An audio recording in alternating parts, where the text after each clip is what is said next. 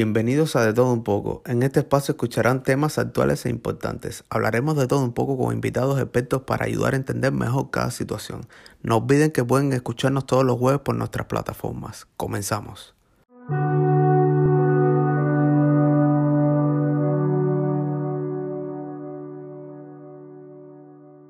Estamos oficialmente en el tercer episodio de Todo un poco. Y el día de hoy tenemos un tema muy bonito. Tenemos a nuestra primera invitada, que en un momento se los voy a estar presentando. Eh, el día de hoy, para los que nos estén viendo por YouTube, se podrán dar cuenta que estoy aquí solita, pero eh, lamentablemente mi amiga tuvo un percance, le robaron su carro y ha tenido que estar en todo este movimiento de ir al Ministerio Público, hacer la denuncia y todas estas cosas. Pero bueno, vamos a empezar ahora sí, vamos a hablar de este tema tan bello en este mes de la amistad y vamos a estar tocando el tema de cómo aprendemos a amar.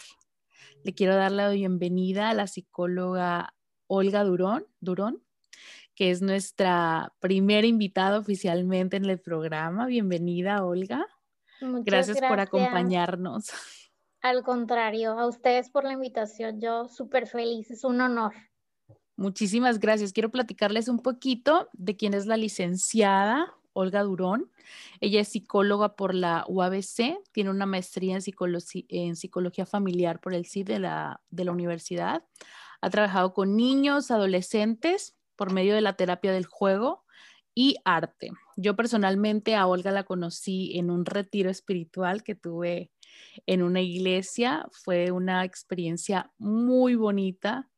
Em, tuve la oportunidad de conocerla. Es una persona maravillosa con muchísima paciencia. Tiene vocación por lo que hace. Em, y viví un momento muy bonito con ella. Eh, nos estuvo impartiendo talleres dentro de, este retiro y, aprendí muchas cosas. Era mi segundo retiro que vivía allá. Em, con ellos en la iglesia eh, fue el primer retiro y la conocí por una amiga compañera de la universidad que es su cuñada. Mi cuñada. Giselle. Saludos igual si nos está escuchando, que seguramente que sí, porque está aquí su cuñada hoy. Y bueno, también ha impartido temas eh, de inteligencia múltiple, tiene comunica eh, imparte programas para pareja, amistad, noviazgo, autoestima, emociones y alimentación. Entonces, Olga, te doy la bienvenida y cuéntanos, ¿cómo es que nosotros las personas aprendemos a amar? Hola, Cori, pues muchas gracias, qué bonita presentación. Ay, de nada. Eh, ay, sí, muy linda. Y así es, tuve la oportunidad de compartir con Cori ahí en un, retiro, en un grupo en, el que estuve, que fue muy importante para mí, Hook, que también le, mando saludos a todos los que, los que estuvieron en Hook, ¿no? Em, ¿Cómo aprendemos a amar?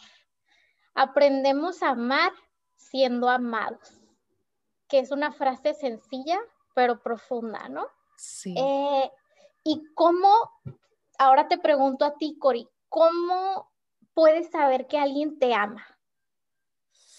¿Cómo sabes tú cuando alguien te ama? Bueno, yo creo desde mi experiencia, no sé, ahora tú me vas a corregir, pues yo creo que hay muchas formas de demostrarlo, ¿no? Eh, estando contigo en las buenas y en las malas. Eso es con tu pareja, pero creo que cuando eres padre, creo que la mayor forma de demostrar que amas a alguien es por medio de la educación, o sea, dándole los pilares para cuando se forme como adulto. No sé, creo, esa es mi forma de pensar. Dime tú. Así es. Y el amor es una necesidad básica y primordial en los seres humanos. Eh, no hay persona que no necesite de afecto. Entonces, y también vamos a ver que es parte primordial en el desarrollo de nuestra personalidad, el cómo influye el que hayamos sido amados o no hayamos sido amados. Entonces, pues así, ¿no? Tal cual. Los niños aprenden a amar siendo amados pero ¿cómo puedes tú amarlos o cómo les demuestras tú? Bueno, me gustaría eh, platicarles un poquito acerca de de algo que se llama la teoría del apego, porque así se forma el, afecto, ¿no? Esa relación que va a influir en nuestro desarrollo. Eh, hubo un psicoanalista, John Bowley, que fue el que desarrolló esta, esta teoría. En 1948, la OMS, que es la Organización Mundial de la Salud, le pidió a él, ¿sabes qué? Tú trabajas con niños, tú te dedicas a la investigación, queremos que investigues a todos los niños huérfanos, tanto de padre o madre, que viven en alguna institución o que han sido abandonados. Queremos que investigues qué pasa con ellos, qué tipo de comportamientos tienen, por qué lo, presentan, ¿no? Y ¿por qué se lo pidieron? Porque en 1948 había pasado tres años de que se había finalizado la Segunda Guerra Mundial, entonces muchos niños fueron separados de sus familias y muchos niños perdieron, ajá, perdieron a papá y a mamá, ¿no? Entonces, ¿qué va a pasar con ellos? ¿Cómo influye? Entonces, él investigó a todos esos bebés que estaban pues en, en algún orfanato, en algún hospital, en alguna institución, y sus, sus descubrimientos son maravillosos. Ahora sí que dieron luz a todo lo que pasa. ¿Por qué? ¿Qué descubrió él? Que el apego es súper importante. ¿Qué es el apego? Es el vínculo que se forma entre el bebé y su cuidador principal, que regularmente es mamá, como sabemos, pero en caso de que no sea mamá, puede ser cualquier otra persona que le provea de las necesidades que él esté presentando. Entonces, em, es la primera relación que se establece para un bebé, la primera. Y de esa primera relación va a depender mucho cómo ese bebé aprenda a amar, si es que se sintió amado o no, y cómo exprese su amor. Esa, esa teoría nos dice que el apego cumple con la función de que los seres humanos podamos sobrevivir, porque como sabemos, los seres humanos somos mamíferos, pero somos los mamíferos más dependientes que hay. O sea, si tú ves otros animales, nacen y pues... Y a las horas ya están siendo independientes. Así es, y los seres humanos no. Necesitamos ser dependientes y es algo que quiero desmitificar aquí y que las mamás se liberen un poco también de esa culpa, porque muchas veces, y yo lo llegué a escuchar, no es que no hagas a tu hijo dependiente. A ver, no es que lo hagas. Dependemos, punto. Nacemos y dependemos. Y de eso es necesario para vivir porque dependemos de alguien que nos alimente. Dependemos de alguien que nos cuide. Dependemos de alguien que nos atienda. Y eso va a marcar los primeros años, y no solo los primeros años, sino toda nuestra vida, de qué manera vamos a amar, a expresar amor, si sabemos hacerlo o no, y si nos vamos a desarrollar. Bueno, mira, ahorita que dices eso, eh, yo he escuchado, no soy mamá, todavía no he tenido la fortuna de ser mamá, en algún momento quiero serlo, si, si la vida, Dios, el universo me lo permite, pero he escuchado de personas adultas ya mayores que dicen, no cargues tanto a tu bebé porque se va a acostumbrar a los brazos. no duermas con tu bebé porque no vas a poder sacarlo de la cama. Entonces, ahorita que ya hay más información y todas estas cosas que eh, hablan mucho del colecho y todas estas cosas de que mucha gente pensaba, no le des a tu bebé el pecho eh, después de los seis meses porque ya no le estás dando nutrientes. Pero ahora hay investigaciones que dicen que entre más tiempo le des el pecho, más apego va a haber entre el bebé y tú y más, más cosas le vas a aportar a él.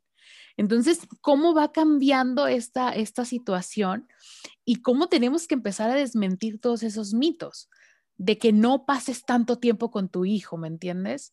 Y ahora es, es bastante diferente, es lo que tú estás mencionando, tenemos que desmentir y empezar a, a ver las cosas diferente. Así es, y una de las cosas que más me gusta precisamente y, y, que gracias por este espacio es poder compartirles esta información y que puedan eliminar todas esas creencias y mitos, corran lejos, porque ahorita hay un boom que dice, eh, ama sin apegos, vive sin apegos, o sea, no, el apego es algo esencial, es el vincularnos con el otro, no podemos amar sin apego. Si no hay apego, no hay amor. Entonces, corre de ahí, no compres ese tipo de libros, aunque sean el boom, que son parte de la cultura oriental. Lo que pasa es que está mal entendido. Em, un apego seguro, ¿a qué te va a ayudar? A que el niño se desarrolle adecuadamente y sea un adulto seguro que sepa cómo amar sanamente y cómo expresar ese amor y que porque se siente amado, entonces es capaz de amar. Eh, entonces no hay que tacharlo como de que no, vivir sin apegos, amar sin apegos. Claro que no, no tiene, no tiene sentido y simplemente no se puede. De hecho, te comparto que hay muchísimos estudios, porque siempre los papás de repente nos preocupan, ¿no? ¿Cómo vamos a hacer para que nuestros hijos sean exitosos? O se ha visto por qué algunos adultos tienen éxito y otros no. otros no. Bueno, ajá, ha habido varias investigaciones en donde el factor así, el factor principal no fue si que el niño fue a tantas clases de estimulación temprana o que si el niño tiene el coeficiente intelectual más alto va a ser el más exitoso. No, se descubrió que habían sido niños que habían tenido padres sensibles a sus necesidades, emocionalmente disponibles. Es decir, que cuando ellos necesitaron, papá, mamá, ahí estuvo. Que por ejemplo, eh, lo que te decía, ¿no? De, en el bebé, pues son todos estos cuidados. Y está, es súper interesante porque hasta evolutivamente estamos hechos, esta relación entre bebé y cuidador principal está hecha para que se dé el apego. Por ejemplo, a los dos meses el bebé, eh, se da en el bebé la sonrisa antes puede darse como reflejo, pero entonces esta sonrisa que hace que la mamá, el papá o el cuidador, pues obviamente eh, se enternezca más, no quiere estar más con él. De repente que dicen mamás, es que es como una adicción su olor. Y entonces el bebé también responde sonriendo más, pidiendo brazos. Las señales, por ejemplo, lo que tú decías, de que un niño se está pegando sanamente o tiene un apego seguro, como lo llamaba este psicoanalista, es que el bebé va a preferir pasar tiempo con la persona con quien lo cuida más. Puede haber varias figuras de apego, ¿no? o con las personas, por ejemplo, papá, por ejemplo, abuelos. ¿Y qué te dicen a ti como mamá? Porque regularmente la mamá es a la que nos toca ahí los juicios. Es como, no, es que está súper acostumbrado a ti, es que es dependiente de ti. Yo, pues, pues de quién van a querer que dependa si soy la mamá. Entonces, en vez de tú sentirte como, ay, no, es cierto, porque te hacen sentir mal a mamá. Con Sobre todo cuando son madres primerizas, ¿no? Sí, totalmente, que no sabes Sí, todo mundo. Y, y, y de que no, es que lloras si no estás. Sí, se llama ansiedad por separación y es algo natural en bebés que están siendo, em, que están formando este apego seguro y no es nada malo, es algo normal. Obviamente va a preferir estar con quien pasa mayor tiempo. O sea, es una parte del desarrollo. Entonces, para que exista un adulto seguro e independiente, tuvo que haber un bebé dependiente y apegado. Así de fácil, ¿no? Y que hayan cumplido sus necesidades, ¿no? exacto. ahorita mencionaste tú esto, perdón, disculpa que te interrumpa, mencionaste esto de, de, que muchas veces yo he escuchado de que están cuidando, están cuidando al niño y el niño está tranquilo, ¿no? Por la casa, jugando. Llega la mamá y llega la mamá y empieza el niño a llorar. Y luego dicen los demás, ay, es que estaba tranquilísimo hasta que tú llegaste. Fue llegar tú y empezó a llorar. Entonces, la otra vez escuché y leí también que los niños sacan sus emociones con las personas que se sienten seguras, que en este caso es la mamá. O sea, llegó la mamá, se ha guardado todo el sentimiento y cuando llega la mamá dice, ok, es mi momento, voy a sacar todo. Totalmente, diste en el clavo, que es algo súper importante y me encanta que se comparta esto, ¿no? Em, llegó mamá, mamá, ellos ven al, al cuidador como, ok, estando ella, yo me siento protegido y yo me siento seguro, ¿no? Como si fuera, porque de repente hacen esta alusión a la parte de que mamá es como una leona que siempre va a proteger con uñas y dientes al bebé y a su hijo. Y exacto, pues es de esta manera. Mi mamá em, me enseña, ¿qué, ¿qué les enseñamos a los niños cuando respondemos a sus necesidades? Pues que nos importan y que como somos consistentes, que ahí vamos a estar. Entonces yo sé que con ella me voy a sentir seguro y le permite al niño explorar. Por eso se sienten eh, un apego seguro le va a dar a este bebé la oportunidad de explorar su mundo, de querer conocer, de ser curioso. Mientras que con un bebé que no hubo, por ejemplo, un apego seguro en el que tal vez no estuvo mamá o estuvo, pero no supo cómo responder a sus cuidados, a lo mejor estaba muy abrumada, muy angustiada y simplemente no quiso y no tuvo los recursos para responder al bebé cada vez que lloraba o no, no quería encargarse de él, porque no solo es cuidarlo, cambiarle el pañal ni demás, sino es pues este Hacer contacto un vínculo, también. ¿no? Exacto, crear un vínculo desde la parte física, pero eso también ayuda a la parte emocional, que puedas sentirte conectada con el bebé y el bebé también pueda percibirte, porque por ejemplo, cuando tú le sonríes a un bebé y él puede percibir, él empieza a ver las caras que mamá hace. Entonces, cuando dicen que empiecen a hacer gracias, sí, porque él está, está viendo, ¿no? Ok, mamá o papá me están sonriendo y entonces eso es algo agradable, es algo que me gusta y también es algo que les gusta a ellos, entonces lo siguen haciendo. Es su forma de comunicación, ¿no? Así es. Y cuando ellos no lo tienen, ¿qué pasa? Que va a ser un niño temeroso, porque como no hay una figura de protección, me siento desamparado hasta el mundo, hacia el mundo, entonces no quiero explorar nada. Son niños y se confunde, eh, Cori, muchas veces, perdón que te interrumpa, porque a veces dicen, no, pues es que el niño puede ser muy independiente y no necesita papá, mamá. No, espérame, a esa edad lo necesitan porque lo necesitan para hacer todo. Y si papá o mamá no están, o el cuidador principal, pues igual a ellos no les causa, puede ser que no les cause conflicto, porque pues no hay ese, ese apego seguro que tiene. Olga, y por ejemplo, ahorita me acaba de surgir una duda. Cuando la mamá acaba de dar a luz y viene la depresión postparto. ¿Qué pasa? Ay, súper importante porque sabes qué bueno que lo tocas. Eh, de repente hablar de todo esto, a lo mejor decimos, no, pues en teoría suena muy bonito y suena muy fácil, pero no es fácil, no es fácil. La maternidad te la pintan como tú vas a ser el, tú, o sea, eres mamá y van a ser el instinto maternal en ti así de flash, lo ves y se te iluminó el día y ya vas a saber automáticamente qué necesitas. ¿Qué vas a hacer? Y vas a ser la mejor mamá. Una idea totalmente equivocada. No. Para empezar, las hormonas a todo lo que da, que por eso también es un factor en, en la depresión postparto. Aquí donde yo vivo en San Diego, hacen un seguimiento también en la parte emocional y entonces te, te hacen como te van palomeando o viendo si tienes factores de riesgo para la depresión postparto, ¿no? El que tú vivas violencia, el que puedas tener una pareja que no te apoya o la ausencia de pareja, que no tengas pues red de apoyo, familia que te apoye, eh, las condiciones en las que vives, todo eso puede ser un riesgo, entonces pues van viendo.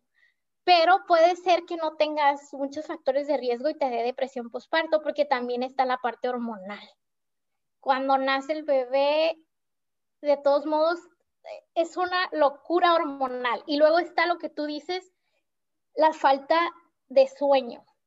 O sea, y te lo platico desde mi experiencia que soy mamá, eso fue algo súper difícil para mí, totalmente difícil. O sea, ¿cómo tienes que poner todas tus necesidades a un lado?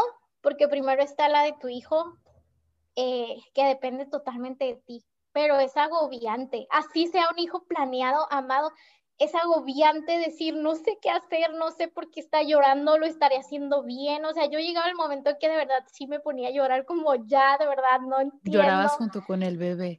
Sí, o sea, porque aparte te digo, existe esta creencia errónea de que, por ejemplo, la lactancia materna, que es algo que favorece el vínculo, es excelente, pero no todas las mamás tienen la oportunidad de hacerlo te dicen como si, ok, el bebé nace con esta sabiendo succionar, pero muchas veces no todos los bebés lo saben hacer adecuadamente y es un proceso difícil, la verdad, es un proceso difícil, creo que en todas las mamás, para unas más, para unas menos, unas desistimos, otras siguen.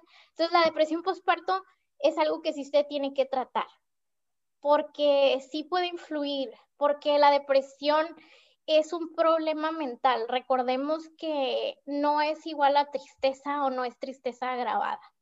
Es un trastorno mental que tiene que tratarse para que la mamá pueda estar tranquila, para que pueda disfrutar de su maternidad y para que pueda responder de manera adecuada al bebé. Porque sí ha habido casos en donde por este trastorno se dan situaciones muy desafortunadas en, de repente escuchas historias que son madres que, ya traen historias difíciles y donde ha habido abusos hacia el bebé, eh, incluso hasta llegarlo a asesinar, ¿no? Que es algo súper lamentable y, pues no, nadie debería de pasar por ese tipo de cosas. Es algo que se tiene que atender. Eh, eso sí es cierto, eh, ha habido situaciones muy lamentables y es porque muchas veces eh, yo creo que la mayoría somos ignorantes hacia este tema. O sea, decimos, ay, ¿cómo, cómo puede tener depresión? O cómo puede sentir rechazo hacia, hacia su hijo? O simplemente no se quiere hacer cargo del bebé, ¿me entiendes? No entienden las personas que es algo que está aquí adentro, que es algo mental. Entonces, eh, eso que mencionas de que en San Diego, eh, yo creo que en todos los hospitales de aquí de Estados Unidos, em, se, busca siempre estar al pendiente de cuando se nace un bebé eh, y nace una nueva mamá, estar ahí viendo qué es lo que, darle un seguimiento, ¿no? Gracias a Dios que aquí sí se da, pero hay en otros países que no se da. O sea, nació el bebé y ya señora, pasaron las horas o el día que tenía que estar y vayas a su casa y ya después la mamá se perdió en, el, en, su casa con el esposo, el esposo a lo mejor no la ayuda o a lo mejor es madre soltera o no sabemos la situación, ¿no? Y viene esta depresión postparto.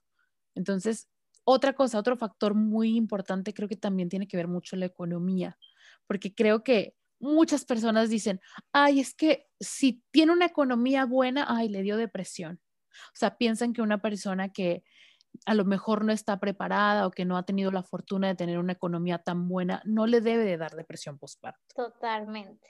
Cuando no tiene que ver, es un factor de riesgo, pero no para las condiciones, por ejemplo, no tener las condiciones aptas para poder solventar tus gastos, los del bebé, sacarlos adelante, pero en cuestión de depresión, como tú dices, o sea, depresión a nivel bioquímico no tiene nada que ver. La depresión, ahora sí que los trastornos mentales no respetan género, clase, condición. Entonces, es muy real y se vive, ¿no? Y, y, y las mamás que, o las que van a ser mamás y de repente se sientan abrumadas, y tengan la oportunidad de hablarlo, vayan y pidan ayuda profesional. O sea, que, que, un, que te puedan diagnosticar.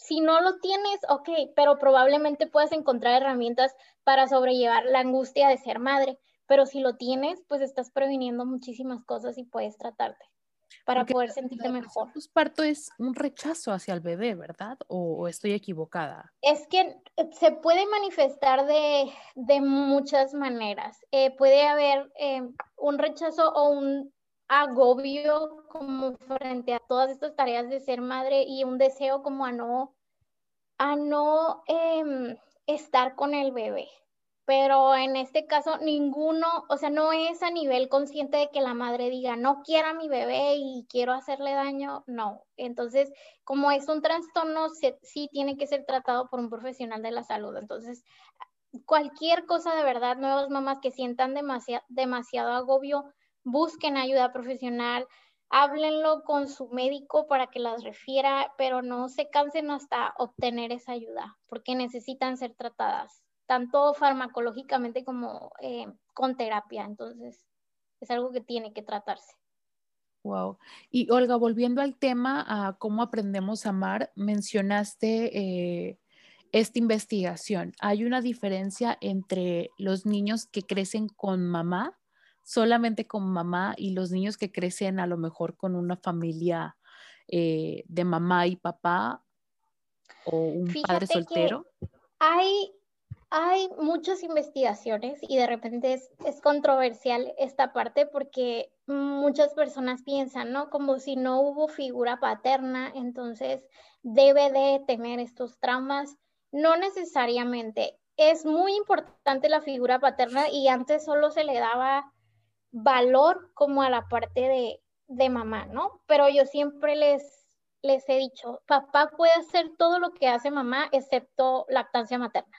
Entonces, eh, es, sí es, obviamente, eh, es ideal que el niño viva dentro de una familia que tenga una red de apoyo y sería importante que tuviera una figura paterna, sí, porque, pero no importa tanto el hecho como de que, ay, porque no tiene, entonces ya no va a crecer sanamente o normalmente o se va a privar de esto o no va a ser igual de inteligente, sino la manera en cómo se dio el hecho de que no tuviera. Eh, en México, el abandono paterno son cifras impresionantes de, de lo que se da esta situación.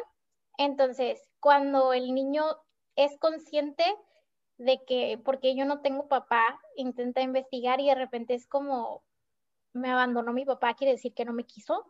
Obviamente sí hay una herida que se debe de trabajar. Sí, porque es un rechazo, es un abandono es una herida eh, que sí causa, que sí lastima eh, el desarrollo de un ser humano, pero no quiere decir que no tenga las mismas posibilidades que el otro o que no se pueda trabajar o que porque yo no tuve papá, eh, yo no voy a poder ser un buen padre en caso de los hombres o porque yo no tuve papá, yo no voy a saber cómo escoger a un buen padre para mis hijos o me voy a quedar soltera. No, no tiene que ver. Y ahorita vamos a ver. Tú tuviste papá, a lo mejor no vas a buscar una buena pareja en un futuro. Exacto. Porque muchas veces hace más daño un papá que estuvo presente físicamente, pero ausente emocionalmente, que un papá que desde el principio a lo mejor no estuvo, ¿no? Sí, porque a lo mejor la mamá eh, le, le, llenó todas esas carencias. Entonces le aportó más, ¿no? Que a lo mejor un papá, como tú dices, que estuvo, pero que a lo mejor eh, todo el tiempo estuvo trabajando, o si nos vamos a un caso más extremo, a lo mejor era una figura paterna violenta. Así es. Sí, exacto. Entonces el niño de repente, donde hubo abandono, eh, pues no conocía a papá, pero no, tuve a mamá y a lo mejor sí tuve una figura paterna, no en mi papá, pero en mi abuelo, una figura buena. Entonces, obviamente, eh, esta parte no afecta tanto como si tú dices un padre violento, que me está enseñando mucho acerca de cómo se debería de tratar a alguien que ama, porque entonces mi papá se supone que me ama y si me ama me golpea. Entonces yo crezco con esta idea errónea, ¿no? Ya. ¿Y un niño, por ejemplo, a qué edad puede identificar lo que es el amor? Un niño puede identificar, eh, se dice que es a partir, o las investigaciones han arrojado que a partir de los seis años puede haber una mayor comprensión. Puede sentir, o sea, puede sentir el amor em, desde temprana edad, obviamente, pero no saber exactamente qué es lo que es o cómo ponerlo en palabras, no comprender este concepto, ¿no? Y ahora hice este experimento con mi hija, yo le dije, mi amor, ¿sabes que te amo? Y ella me dijo, sí. Y le dije, ¿y cómo sabes que te amo? ¿Cómo te sientes amada? Y como que se quedó patinando, ¿no? Como que no me... Ella tiene cuatro años. Entonces, no quiere decir que no se sienta amada, porque se sabe amada, pero no sabe cómo ponerlo en palabras, no sabe cómo este Cómo expresarlo, ¿no? Exacto. Y ahorita que tocas esa edad, por ejemplo, Cori, ya vimos lo del apego en bebés. Eh, y hablábamos de este experimento de tener padres emocionalmente estables. En niños, por ejemplo, que, que son de hasta los tres años, en donde ellos siempre dicen los terribles dos, ok, los niños no saben cómo gestionar sus emociones y como adultos no sabemos ni cómo expresarlas y a veces traemos un desorden, ¿por qué esperamos que los niños sepan? Entonces estos berrinches y estas rabietas y esta explosión de la adolescencia de, los dos años, ¿no? Sí, exacto, pues se da precisamente por eso, porque no, no sé cómo expresar mis emociones. Entonces, papá y mamá emocionalmente, estable, eh, emocionalmente disponible es aquel que pudo responder a este tipo de cosas. Y responder, ¿a qué me refiero con responder? Hay muchos, muchos, de verdad, he escuchado y a mí me choca, me choca oírlo todavía de adulta porque hay mucha gente que lo dice, adultos, no llores. Ay, no, no sabes cómo me repate esa frase. O sea, ¿por qué no va a llorar? O sea, si necesitas sacar el sentimiento. Así es, cuando le estás diciendo no llores, es como, es una emoción negativa. Y ojo, ¿eh? no hay emociones ni buenas ni malas, son emociones. Hay emociones que no nos gustan y otras que nos gustan por cómo nos hacen sentir, pero no son buenas ni malas. Entonces un niño cuando decimos no llores, y aparte siempre, ay, por eso vas a llorar, porque se te cayó la paleta, y entonces el mensaje es como, qué tonto, fíjate, lo que, lo que, por lo que tú estás llorando no tiene importancia.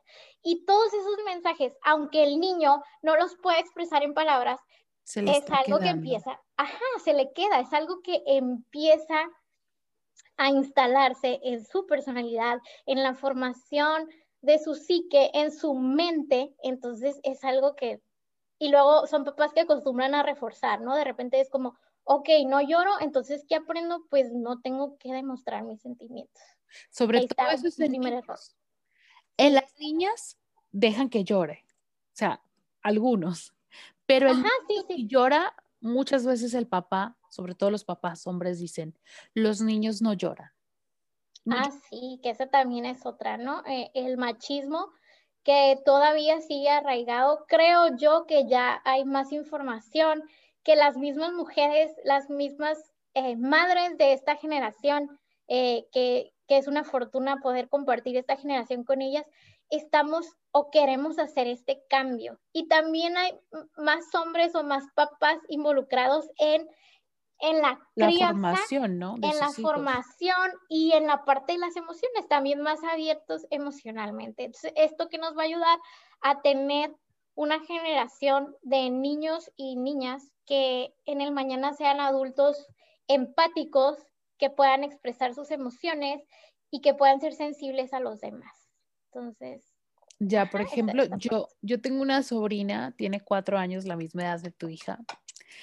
Y em, eh, desde ahorita que empecé a, empaparme un poquito más eh, en cómo criar un hijo, vuelvo y menciono, no lo tengo, pero el día de mañana, cuando lo logre tener, quiero estar informada. Yo sé que cada niño que nace y cada mamá que nace es un mundo, ¿me entiendes? O sea, ningún niño va a ser un eh, va a ser estándar de que tú te agarres un libro y digas, ok, aquí dice que el niño tiene que comer cada tres horas. No, ningún niño va a ser así. A lo mejor un niño va a querer comer cada dos horas y el otro va a querer comer cada cuatro y así sucesivamente, ¿no? Pero, por ejemplo, mi sobrina, ya pasamos esa etapa de los terribles dos. Ya pasamos la etapa de que tú le decías, eh, Camila, dame esto. No, Camila, eh, ve a traer esto, por favor. No. O sea, ya pasamos la etapa de el no. Y el otro día, palabra favorita. Exacto. Y el otro día, eh, escuchando un podcast, eh, hablaban de esa etapa, de cuando los niños dicen no, no, no. Y lo que decía en el podcast era que esta etapa de ellos es lo que les va a servir para cuando sean adultos a poner límites entonces, que si tú a ellos los empiezas a limitar con su no, ¿por qué me dijiste no? No tienes que decir no, porque si yo te estoy diciendo que vayas a hacerlo, lo tienes que hacer. Entonces, este niño cuando crezca, según lo que yo escuché en el podcast, este niño cuando sea adulto no va a poder decir no, porque tú le quitaste esa autoridad que él estaba desarrollando en esa etapa. ¿Qué me puedes decir de eso? Tú que eres psicóloga. Totalmente, ahorita que lo tocas es súper importante. Em, y ojo, papás, bueno, y, y a los que no son papás también, por favor, vayan a terapia. Tienen heridas que sanar, vayan a terapia. Tienen carencias que reconocer y que trabajar, vayan a terapia. No es justo eh, pensar que nuestros hijos van a llenar un hueco porque no es así. No es justo traer hijos para hacerlos infelices. Tampoco lo es, ni porque me va a resolver ningún problema. Al contrario, nosotros somos capaces de, sí es una palabra fuerte, pero arruinarles la vida. Entonces es irresponsable que nosotros como adultos, nada más porque no trabajamos en nosotros, eh, tengamos hijos. ¿Por qué? Porque pasa lo que dices tú. Como soy una mamá que tengo conflictos con la autoridad, y entonces de repente un chiquito de dos años, ¿cómo me va a decir a mí que no? Porque así lo interpretamos, ¿no? Puede haber mamá, me estás diciendo que no a mí que soy tu mamá y ahí empiezan los problemas. No, señora, señor, le está diciendo que no porque es la etapa en la que va a formar su autonomía. Y esa es la tarea que tiene que superar, volverse autónomo. Entonces es la manera en la que él está reafirmando. No, o sea, a ver, a mí como adulto, y, suena absurdo cuando lo pongo de esa manera, ¿no? Pero en el momento de la emoción, o sea, si le digo a mi hija, recoge tu plato, y me dice, no. Entonces, ok, es un niño diciéndome que no, ¿por qué me causa tanto conflicto? Y hay papás que reaccionan tan agresivamente.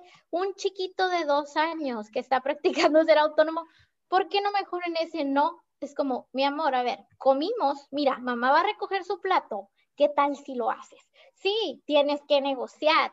Ellos te tienen que Hay ver. Que darle la vuelta. Exacto, es crianza. Tú vas a educarlos a ellos. Muchos papás dicen, es que mis hijos son unos mal agradecidos, yo hice tanto por ellos. A ver, a ver, a ver, a ver, ese es nuestro trabajo. Nunca un hijo te va a amar mucho más de lo que tú lo amas. No, o sea, eres su papá. Tu trabajo consiste, porque hay, hay papás que hasta, es que yo pagué tu educación. Ajá, yo te, di la vida. papá. Ajá, exacto, o sea, todos te quieren reclamar. No, y es uno de los errores que vamos a ver. Aquí no hay reclamos. Y por supuesto que ese niño que le estás coartando, no expresar sus emociones, no expresar, no reafirmar este no, que a nadie le hace daño, pero que a lo mejor a mí no me gusta, porque en mi mente lo tengo como, ay, es algo negativo. Bueno, pues tú trabajalo como adulto. Es un conflicto que tú tienes como Así es, no es, no es del niño, ¿no?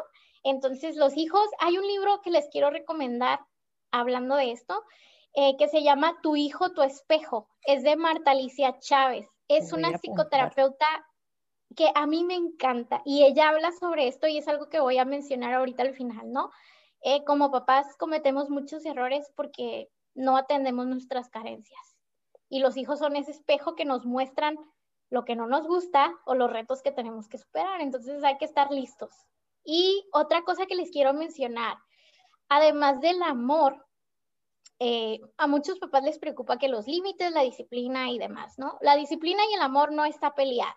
Eh, muchos piensan que el amor malcría. No, lo que malcría es la falta de amor.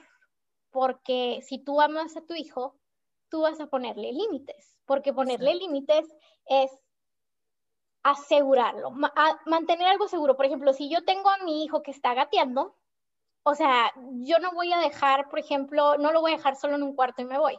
O no le voy a dejar cerca de un toma corriente. Ok, los límites están desde ahí, crear un ambiente seguro. Entonces, eh, la falta de límites, la falta de disciplina y todo eso eh, es precisamente lo contrario al amor, ¿no? No como se cree que el amor es el que malcría, Cari, entonces sí.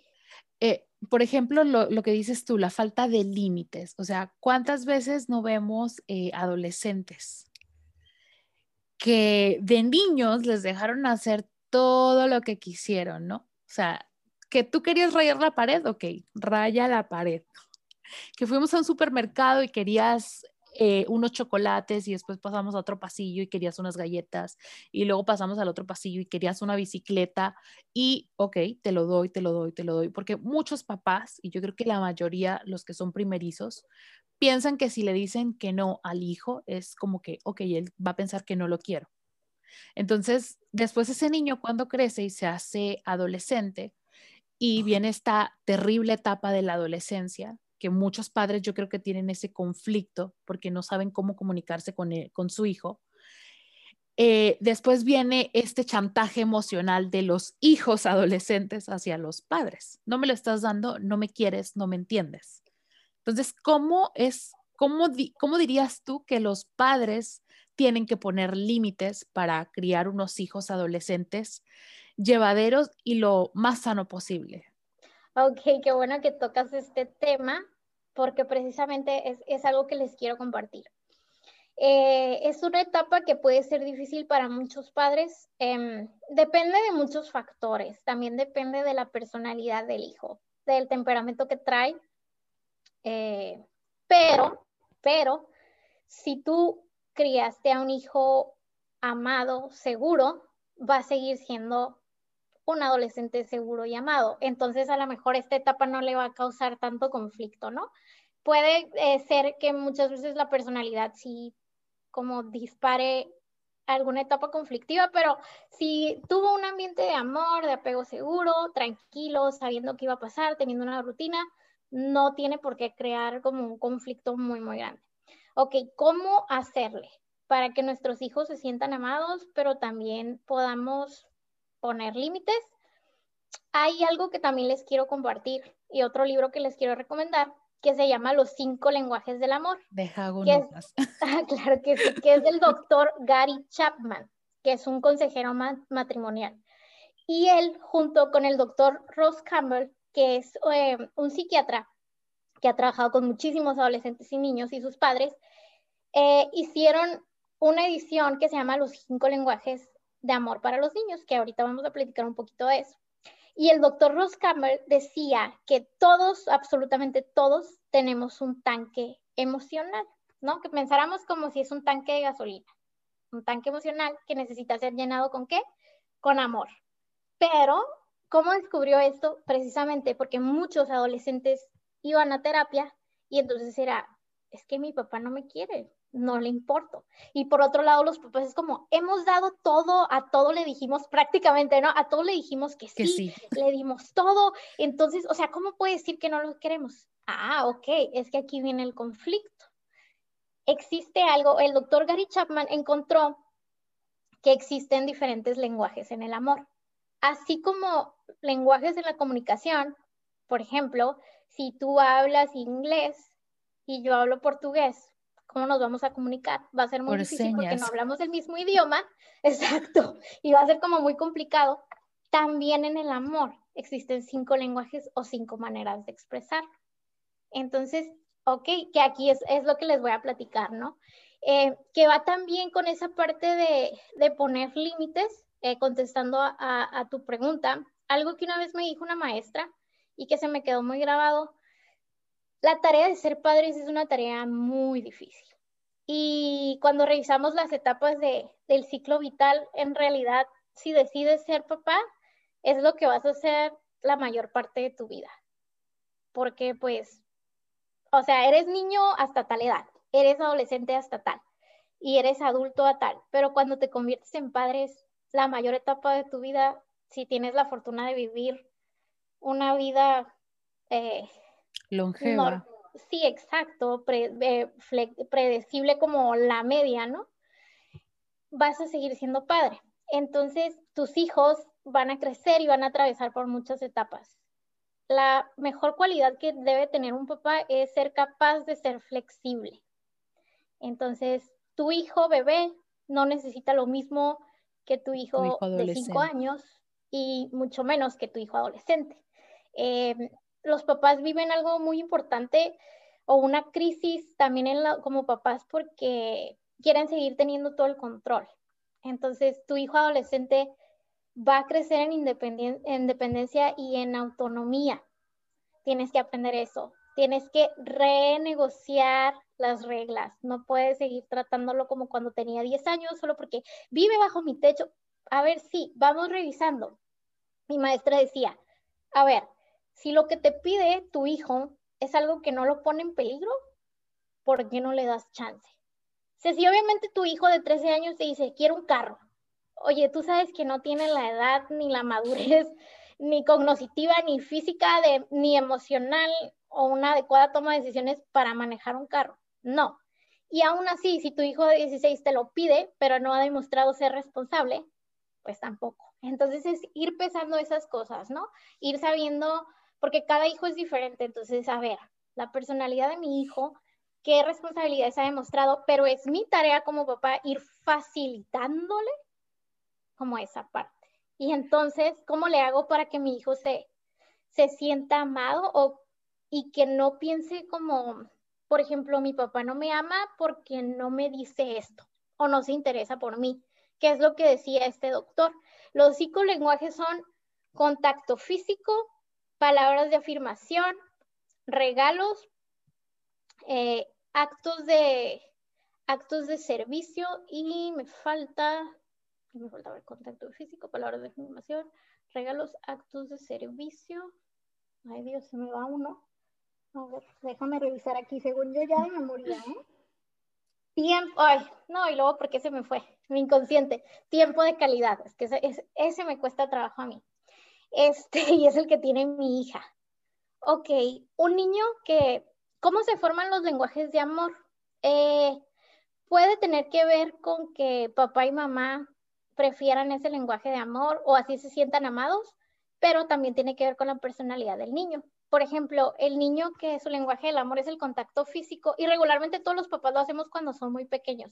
Es como les demostramos a través de los abrazos, los besos, las caricias, o sea, es eso, ¿no? Proveerles de ese contacto físico. Hay gente, y lo ves en adultos, es como, es que no me quieres porque nunca me abrazas, nunca me besas. Y hay personas nunca me dices te quiero. Ajá, que no son expresivas en esa forma. Entonces, nuestra tarea como papás va a ser aprender a demostrar amor en el lenguaje que tenga nuestro hijo para que él pueda sentirse amado. Entonces, si yo soy una persona que no se me da fácil el contacto físico, pues tengo que aprender, ¿no? Las palabras de afirmación. Em, hay personas que se sienten amadas cuando tú les dices, wow, o, nuestros hijos es, qué bonito te quedó eh, esos legos que armaste, ¿no? Wow, o tú puedes, mira, gracias por ayudarme y todo lo que está, ajá, ese dibujo, qué maravilloso. Y entonces él, él, ¿qué pasa? Que se siente súper amado, que su tanque emocional lo estás llenando con palabras. Sí, habemos personas así, ¿no? Que a través de, que nos gustan las palabras. O yo te platico algo y sabes que en un adulto es como, sí, vas a estar aquí, oye, Cori, vas a lograr tu podcast, va a estar maravilloso, tú puedes hacerlo, lucha por tus sueños y tal vez tú así te sientes amada, ¿no? El tiempo de calidad, que es el que se me andaba olvidando. Eh, es este niño que te dice, papá, quiero que pases tiempo conmigo.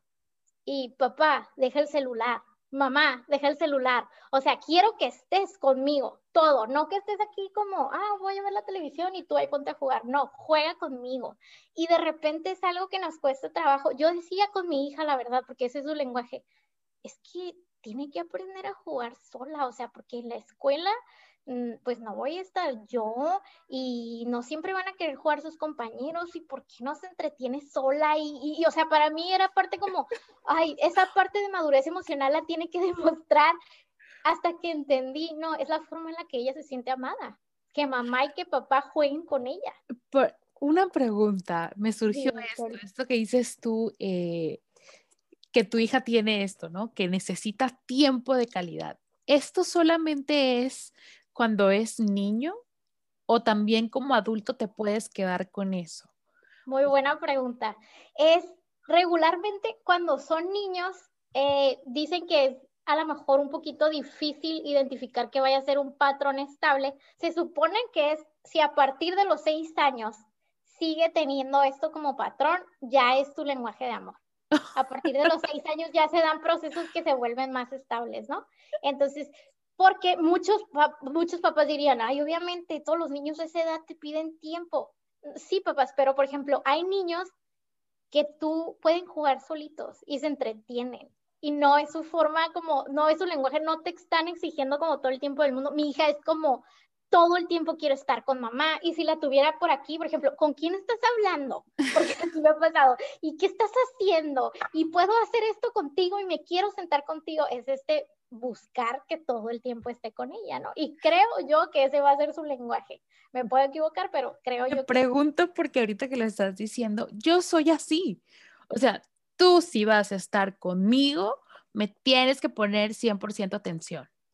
Mi esposo, por ejemplo, él, yo creo que es de estos de los, él dice, ay, amor, es que tienes que buscar cómo entretenerte solo. yo, no, amor, es que tú eres mi entretenimiento. yo quiero pasar tiempo contigo, o sea, vamos a ver una película y yo quiero que nos sentemos en el sofá y que me voltees el teléfono y lo dejes así, o sea, no así, lo quiero así. Y si es posible que tú lo puedas dejar en otro lugar, perfecto. O sea, si es tiempo conmigo, es tiempo conmigo y de nadie más. Entonces yo creo que si tu hija está demostrando eso, va a ser así. Sí, totalmente. Y qué bueno que tocas esta parte. Yo creo que les tocó a los que tienen ese lenguaje, obviamente todos son importantes, pero en este tiempo es un súper desafío, porque como tú dices, no sabemos dar atención. O sea, atención como tal es como, ah, sí te escucho, ¿eh? Y queremos ser multitask, ¿no?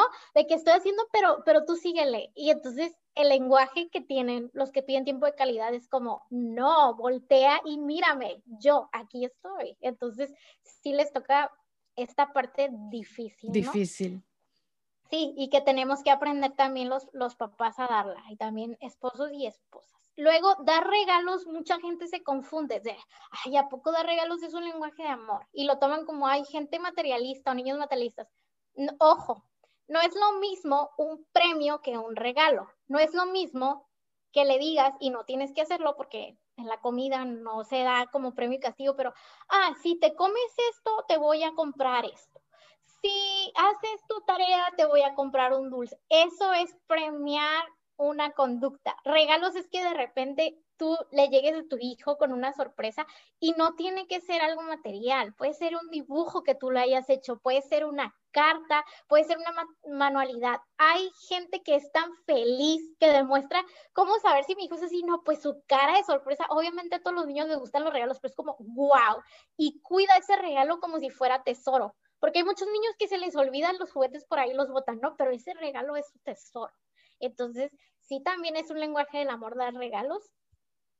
Y los actos de servicio es este niño que se va a sentir amado cuando te dice, oye, papá, oye, mamá, ¿me ayudas a reparar tal cosa? Se me rompió esto. Él se siente amado a través de eso, de que tú le brindes un acto, un, un acto de servicio, o, o, que tú le cocines, por ejemplo, su platillo favorito, es como, ay, se siente súper amado, que tú lo ayudes a hacer algo. ¿Y cómo puedes detectar regularmente el, lenguaje del amor?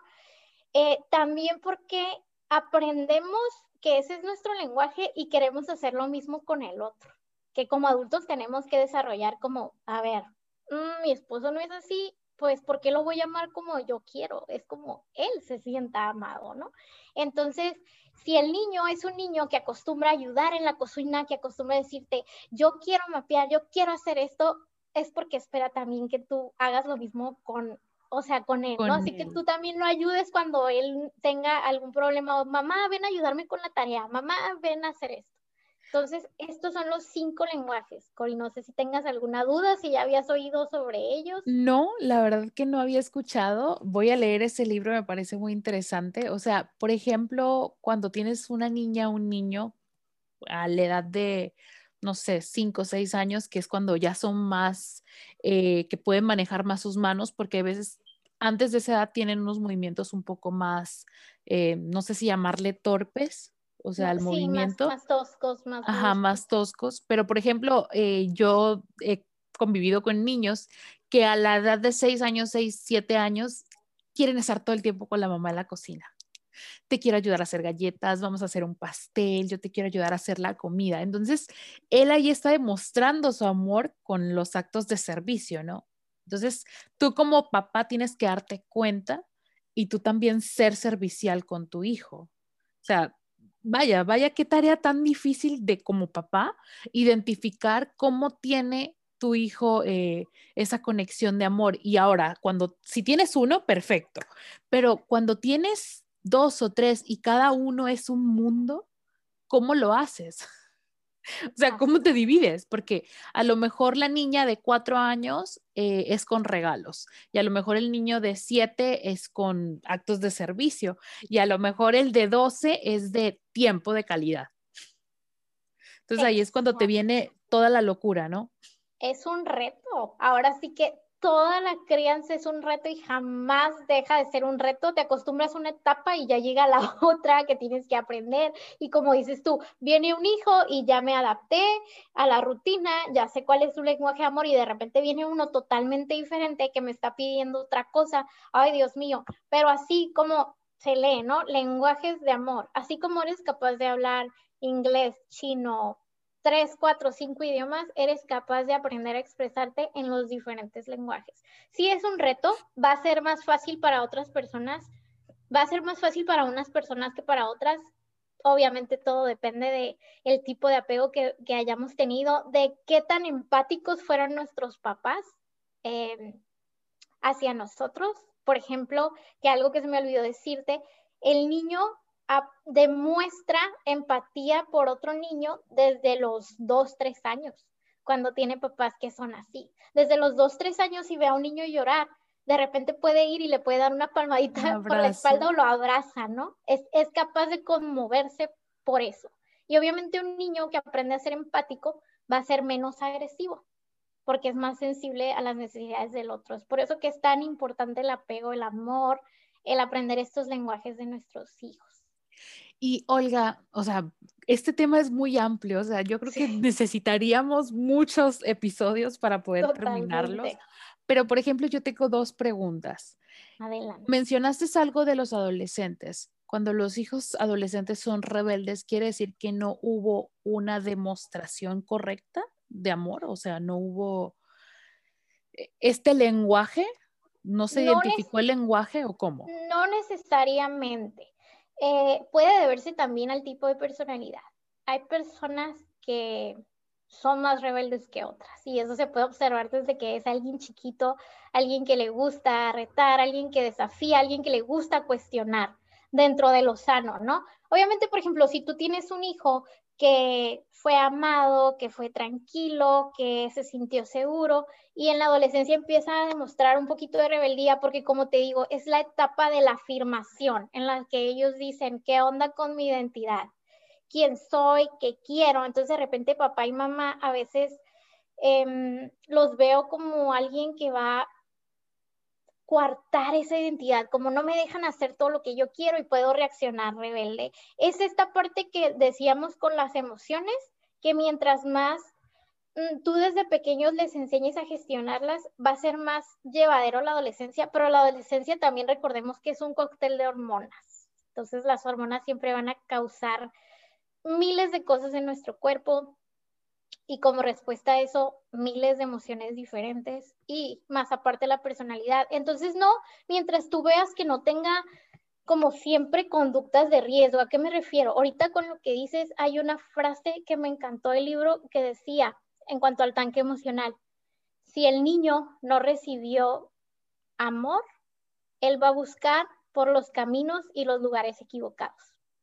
Entonces, si él no se sintió amado, porque de plano nunca hubo respuesta emocional de los papás, nunca hubo una preocupación, un interés, fue un niño abandonado por ambos padres, un niño que no tenía red de apoyo, eh, es un niño que va a haber más probabilidad de que lo busque en otro lado, desde qué? Sí puede ser desde adicciones, desde problemas con trastornos alimenticios, puede ser desde mala elección de amistades o incluso mala elección de pareja. O sea, como les decía al principio, ser amado es una necesidad.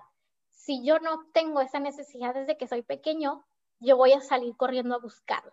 Y es cuando muchas personas confunden el amor sano con es lo primero que agarro porque necesito sentirme amado, con sexo, con alcohol, con drogas, con mala compañía, con falta de compromiso, con muchísimas cosas, porque él está buscando ser amado y no en los lugares o por el medio correcto. O sea, de alguna forma, si, si el niño desde, desde esta edad en que ya empieza a identificar lo que es el amor, no tuvo esa enseñanza correcta, digamos que esta persona cuando sea adulta, llevándolo al ámbito de una pareja, eh, va a buscar una pareja para llenar sus carencias, ¿no? Entonces ahí cuando vienen esas relaciones tóxicas o esas relaciones que van en círculos viciosos, que no puedes salir y que tú sabes que está mal, pero sigues ahí porque dices, no, pero es que, ok, no me da esto, pero me da esto, aunque sea muy poquito lo que te está dando, ¿no? Así es, que son relaciones que ahorita que mencionas súper bueno, ¿no? Pero este ya es, ya es, otro tema, la parte de la codependencia, porque se puso de moda, por ejemplo, decirles eh, tóxico, y yo siempre he abogado como, no, pues tóxico es una sustancia, codependiente es una persona, pero tóxico se puso tan de moda y no se escucha tan intenso como decirte codependiente, que es una frase que nació a partir de adictos. Imagínate, estoy teniendo una conducta que tiene un adicto no hacia una sustancia, sino hacia una persona, pues no es bonito, ¿no? O sea, que alguien te diga como, lo que sientes no es amor, es codependencia, es como, de repente como un, un golpe. Un golpe. Porque si te dicen, no, pues es que es tóxico. A ver, ¿a qué le llamas tóxico? A los celos, a la posesividad, a la codependencia. Entonces el tóxico como de repente para los jóvenes de hoy de, ay, todo el mundo tiene rasgos tóxicos. No, mi vida, eso no es lo natural o eso no es lo normal, no es amor sano. Pero es un tema que, me gustaría que tocáramos en algún futuro, eso de la codependencia de una pareja. Y no solamente de una pareja, o sea, puede ser codependiente, no sé, a lo mejor de una amistad también, ¿no? O sea, Totalmente. O, de cualquier cosa. Ahora, otra duda que yo tenía, eh, la mamá, cuando sabe que está embarazada, dices tú que un niño empieza a identificar que es, que es amado a partir de los seis años. Pero una mamá que está embarazada y tiene a su bebé en el vientre, ¿este bebé puede sentir que está oh. siendo amado? Ok, muy buena pregunta. Es que mira, pueden identificarlo desde antes de los seis años, pero no lo saben expresar en palabras como, o sea, saben que son amados y, y, porque lo ves, ¿no? Siempre dicen, es que un niño feliz se nota y que no para y brinca y se sienten queridos y buscan el contacto y buscan las palabras y buscan todo esto, pero todavía no son capaces de, de decir, ah, ok, tal, esto es el amor, ¿no? Y sé que estoy sintiendo esto porque es amor. Eh, hay estudios que dicen que el bebé puede sentir desde que está en el útero. Por eso, o sea, por ejemplo, las vibraciones de la música y toda esta parte. En cuestión de amor y de emoción, es toda una controversia porque es bien difícil medir esta parte, porque en psicología, ¿cómo mides tú las emociones? Por las respuestas, además de por cuando una persona ya puede identificarla de, ah, ok, sé que estoy sintiendo amor porque es algo agradable, porque me gusta la otra persona, o sea, tienes como todas las palabras para ponerlo, es por las respuestas fisiológicas, qué es lo que pasa en mi cuerpo, por ejemplo, el estrés, qué pasa cuando estamos estresados, sabemos que estamos estresados, ¿no? El corazón, o que estamos, que sentimos miedo, por ejemplo, el corazón así no me deja, me late muy rápido, sudo, entonces, lo, hacer un estudio con un bebé, pues alguien que está en el útero, pues no, no, complicadísimo. ¿Cómo vamos a saber? Entonces muchos dicen, no, no puedes asegurar que ella siente, pero hay otras personas que, que sí lo, que sí lo creen así, ¿no? Y yo creo que influye, influye que seas un hijo amado desde deseado, eh, pero también influye, ¿sabes en qué? Y es uno, y, y te quiero mencionar este error que es súper común en que el papá lo reafirma con la conducta o mamá. Un error que hay súper común es el rechazo y tú vas a decir, ¿cómo el rechazo? De verdad he escuchado, es una barbaridad y me da mucha tristeza, pero he escuchado mamás decir, no, es que yo no quería a mi hijo, lo quería abortar, enfrente del hijo, o sea, ni siquiera me lo están diciendo en una sesión donde, ok, adelante, viene, vienes a trabajar esa parte, para, porque para poder aceptar a tu hijo, pues tienes que trabajar en eso, en lo que sentiste, pero enfrente del hijo. ¿Qué le está, o sea, imagínate tú que tu mamá hubiera dicho, no, yo no te quería tener, la verdad te quería abortar. O sea, lo que sea no, no da justificación a que diga eso. Ay, pero cambié de opinión. Y, ahora sí te quiero. Sí, no, o sea, te están diciendo no te quería. O sea, imagínate. O, sea, ya le estás creando un trauma desde el rechazo, ¿no? Así pero, por ejemplo, tú, Olga, que ya eres mamá, y que tienes a, tu esposo em, y cuando estaba tu bebé en tu útero, si llegaba tu esposo y le hablaba, pues me imagino que había un movimiento, ¿no? Entonces, esto es de alguna forma ya está sintiendo el amor de su papá, ¿no? de que haya una reacciona, ¿no? Haya una respuesta porque muchas personas dicen está reaccionando, por ejemplo, al estímulo de la voz, pero no sabemos, o sea, yo no te puedo asegurar como, ah, es que en esta investigación científica dice que reacciona porque se está sintiendo amada. No, no te, no te puedo asegurar, pero por ejemplo, muchas personas sí, sí, lo, sí lo dicen o lo creen que todas estas emociones que pueda sentir mamá eh, durante el embarazo, pues es algo que puede estresar al bebé, ¿no? Si mamá está estresada y demás. Entonces, aunque haya una controversia, muchos dicen, no, sí, sí se puede. Lo que sí sea ciencia cierta, pues es desde que, desde que nace, eh, desde antes hay formas de demostrar amor. Eh, no se sabe exactamente si, si el bebé lo está sintiendo o si solo es, por ejemplo, una respuesta a, a estas vibraciones, a esta voz con la música, pero hay muchas personas, por ejemplo, yo tengo eh, a mi hermano Peque, saludos, eh, que él, es médico y mi madrina le ponía eh, música cuando, él, cuando él estaba en el vientre, ¿no? Y dice que una vez había una canción específica, creo que se llama Claro de Sol, espero no equivocarme si se llama así, sino ya después que me corrija, y dice que no, nunca le había dicho cómo se llamaba la canción, pero que una vez la estaba escuchando y sintió como mucha nostalgia, así como que le dijo, ¿dónde he escuchado esta canción antes? Y dice, sentí tanta, tantas emociones a la vez, como ganas de llorar porque me invadió, o sea, demasiado la nostalgia. Y entonces mi madrina le dijo, esa es la canción que yo te ponía cuando eras un bebé. entonces sí hay mucha gente que, que dice, es que sí hay una conexión. Entonces, por la ciencia o por investigaciones no sabemos ahora, sí que no hay una respuesta, pero ¿por qué no hacerlo, no? ¿Por qué no amar desde que tenemos la oportunidad, desde, que sabemos? Ahora sí que amar es, amar es una oportunidad que no nos podemos dar el lujo de perder, sobre todo a nuestros hijos, porque es la manera en cómo vamos a crear adultos sanos y felices.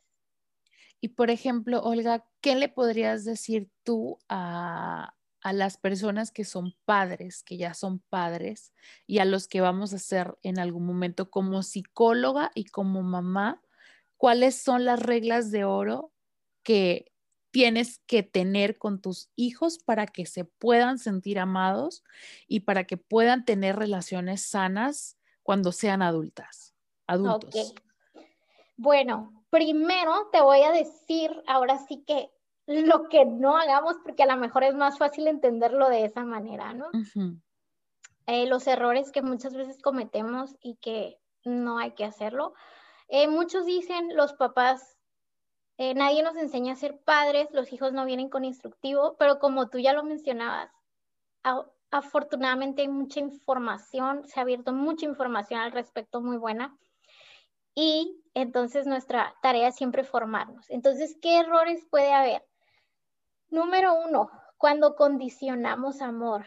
Ay, no, no hay que hablar de esa manera. ¿Qué decimos los papás cuando condicionamos amor? Mm, no vas a recoger tu ropa, entonces ya no te voy a querer. O sea, ese es un error fatal. Fatal, porque ¿qué le estás enseñando a tu hijo? Que para ser amado necesitas hacer algo. Y entonces, ¿cómo crece como adulto? No, pues yo siempre buscando la aprobación del otro y entonces no entiendo por qué el otro no me ama si hago muchas cosas por él, cuando no tiene que ver eso. Simplemente cada uno de nosotros somos dignos de amor porque somos seres humanos, punto. No tenemos que, que, que te interrumpa. Tal vez este factor que dices tú, condicionar el amor, podría crear eh, en una relación la aprobación de tu pareja, o sea, buscar la aprobación de tu pareja de alguna forma que luego viene la manipulación, o sea, si no haces esto, ya no te quiero. Claro.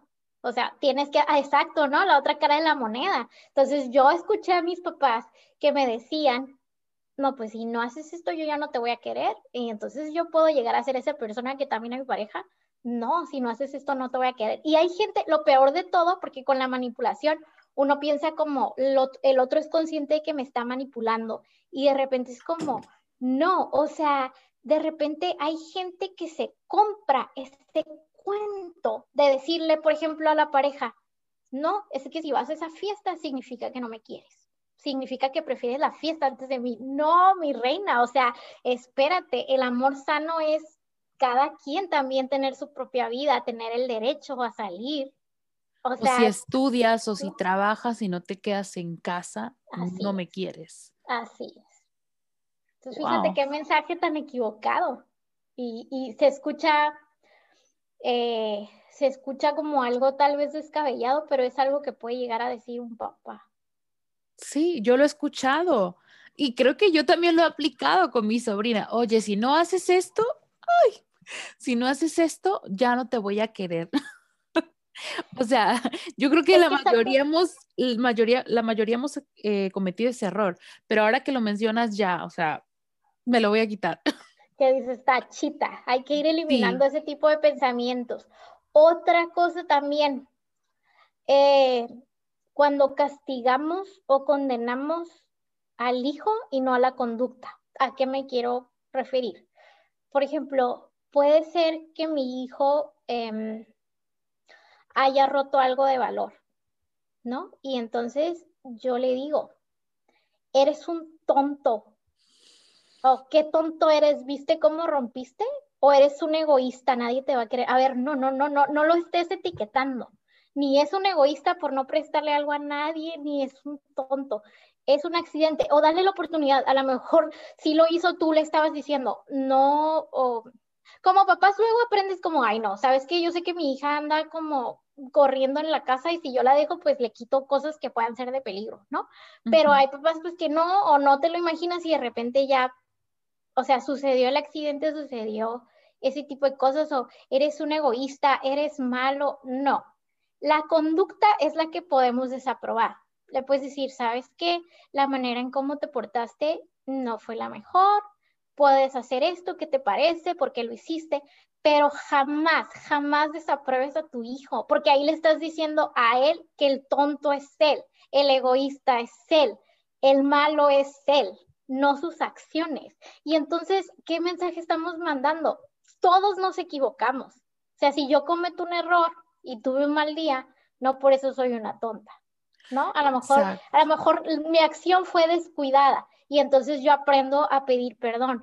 Pero si yo aprendo que yo soy una tonta o un tonto, yo no voy a confiar en mí. Si yo aprendo que soy un egoísta, créanme que voy a cargar con esa etiqueta y voy a ser una egoísta. Este, ahorita que mencionas ese punto, creo que eso es algo que me da mucha tristeza, ¿sabes? Porque yo lo he escuchado a muchos padres.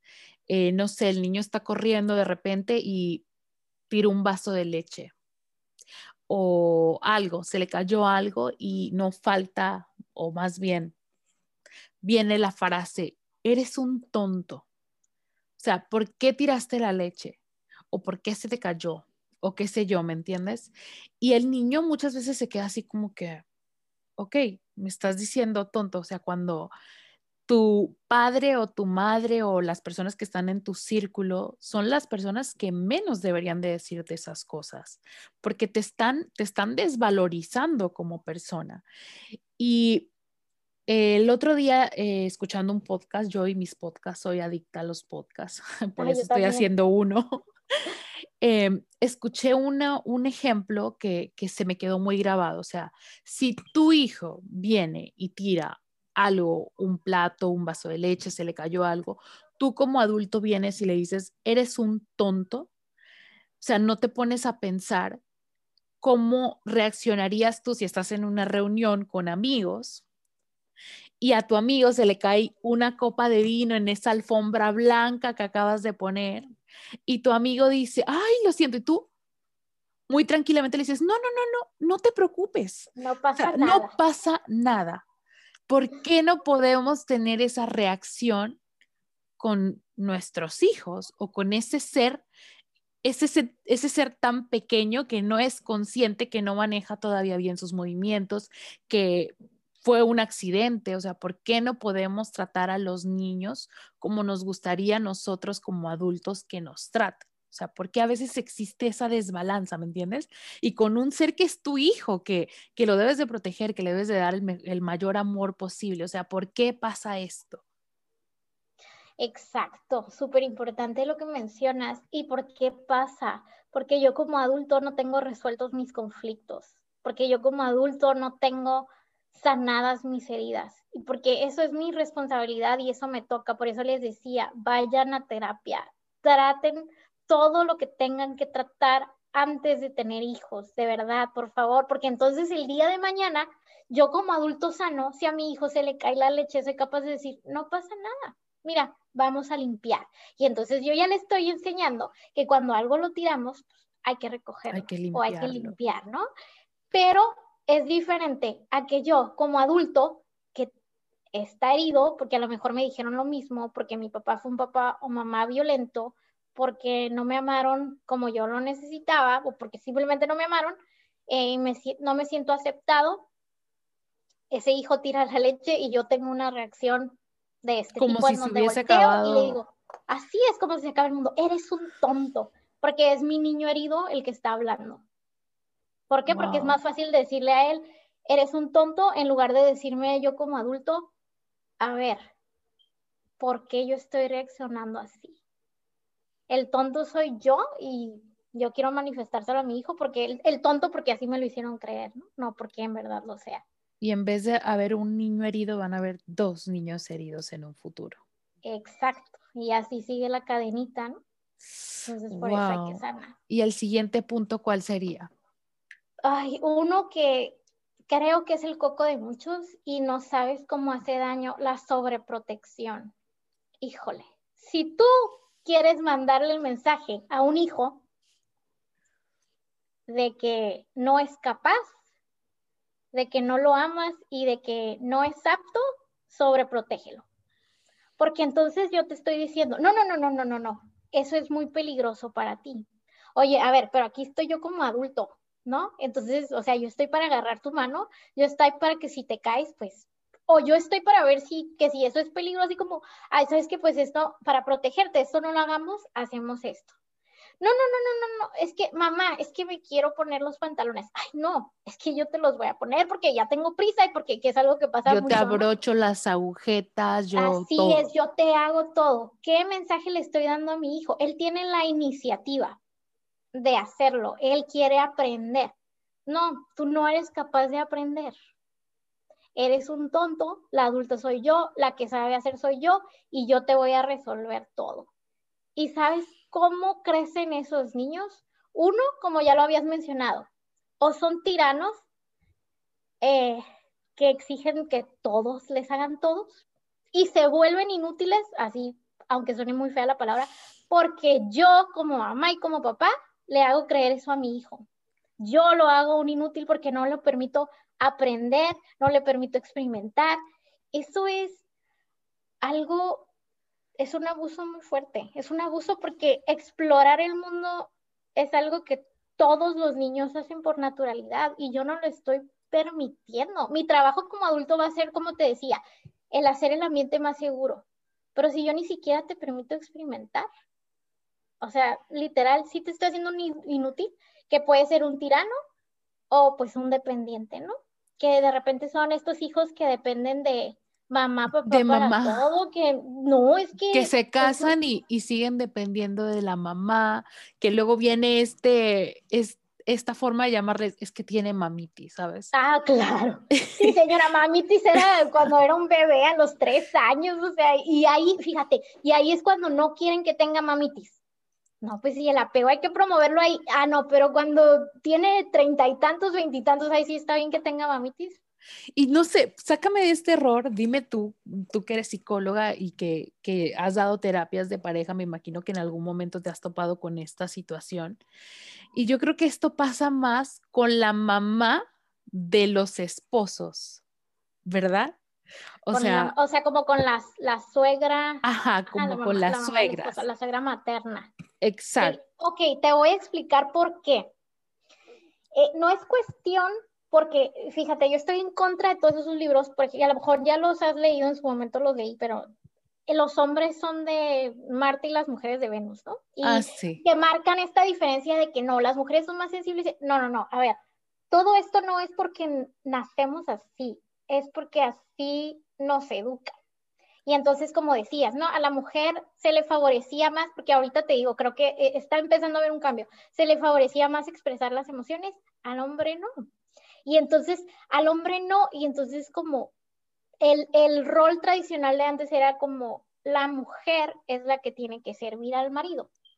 Y entonces yo como hijo crezco viendo eso y obviamente mamá es, y porque lo he visto todavía y es terrible, es terrible. Ay, dentro de mi familia em, tengo unas sobrinas que me decían, tía, es que eh, mi mamá me dice que debo de servirle a mi hermano porque soy mujer y yo no, o sea, en el pleno siglo XXI ¿por qué? O sea, que tu hermano se pare la... No, sí, yo le digo y me vale, pero pues ella trae toda esta concepción, ¿no? La mamá.